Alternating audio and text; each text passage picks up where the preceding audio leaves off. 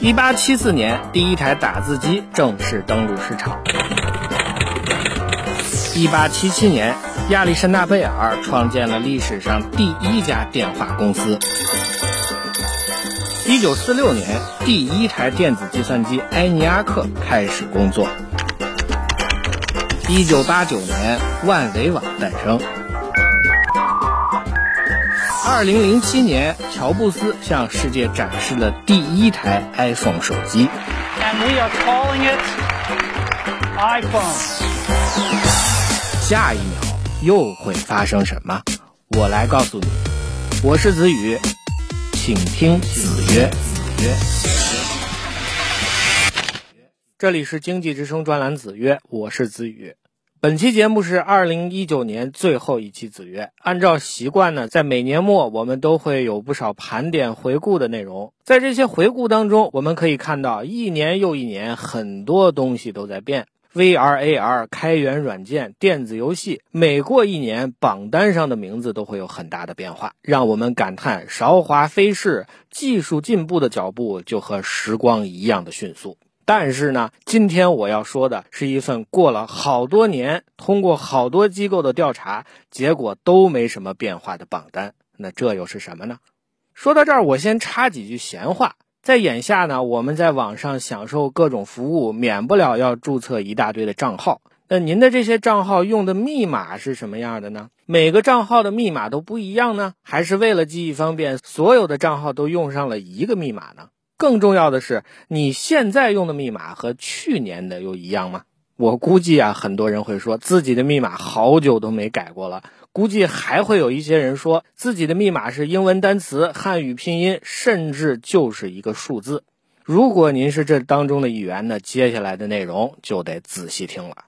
就在前几天，有一家叫做 Splash Data 的密码管理工具开发商发布了一份报告，说的就是2019年最差密码。这种榜单呢是年年都有，而且很多机构都会公布。那我们来看一看这份最新的榜单里有什么新奇的结果。果不其然，在所有的密码当中，一二三四五六这个密码再次荣获最差密码的桂冠。屈居亚军的则是他的孪生兄弟一二三四五六七八九，排名第三的是 QWERTY，也就是键盘左上角的六个字母。而在英语国家呢？Passwords I love you 这两个密码也是名列前茅。最近公布同类榜单呢还有不少，比方说 NordPass 这家网络安全公司最近也公布了一份同类的榜单。令人意外的是，一二三四五六这个密码竟然在这份榜单上屈居第二，拔得头筹的是更加不安全的一二三四五。翻一翻今年的榜单，我们还是可以看到，在各种的榜单当中，像 A B C 一二三 A D M I N Test A S D F 也是多次的亮相。堪称恐怖的是，在最近好几年最差密码的排名当中，前几位的选手竟然没什么变化，一二三四五六这个密码从来就没有跌出过前三名。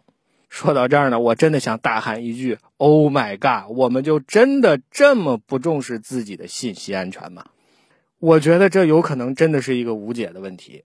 经常听我们节目的朋友应该会记得，我们曾经不止一次的强调了密码的重要性，还给大家介绍过很多种全新的、更加安全的安全防护措施。我相信大多数的 IT 节目也都会把密码和个人信息安全作为一个重要的内容。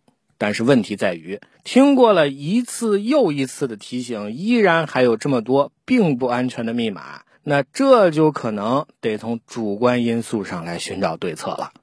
需要说明一句的是，在一些特定的情况下，使用这些简单的密码具有一些历史原因，其中之一是由于互联网在中国的普及时间相对比较晚，所以互联网诞生早期的那种电子邮件满天飞的办公方式。我们其实并不熟悉，我相信有很大一部分人基本上没用过邮箱的群发、抄送、转发这些功能。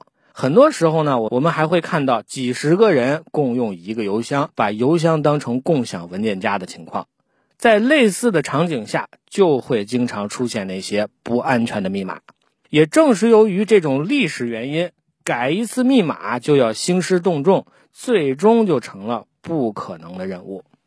但是，个人信息安全以及公用电子产品的安全都是需要不遗余力的来保护的。我觉得，从我们接触电子设备的第一天开始，这就应该是一种常识，就和防火防盗是一个道理。当然，随着技术的发展，账户保护也会有更多的手段。比方说，利用 KeepPass、LastPass 这些专门的软件，我们可以生成并且保存相对很安全的密码字串。这些可以跨平台使用的软件，也可以帮用户在安全和便捷之间找到更好的平衡点。另外呢，如果你使用像 Microsoft Authenticator 这样的软件，你还会发现，微软、Google 这样的平台现在已经可以做到无密码登录。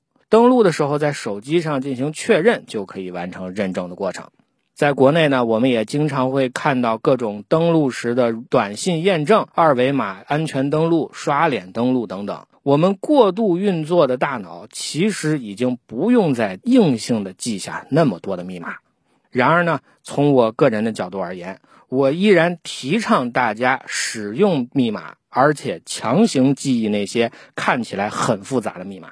密码的重要性似乎是有所降低，但是密码却依然是最直观的数据保护方式。从某种意义上呢，密码是一种标志。劳心费力的记忆这些密码，一则是为了在特定的情况下，我们依然可以进行使用。二则是需要通过这种略显痛苦的方式来告诫我们自己，数据安全的自我保护其实是一种需要专门下功夫的事情。因为密码背后就是我们的银行账号，就是我们的身份信息，就是我们的隐私秘密。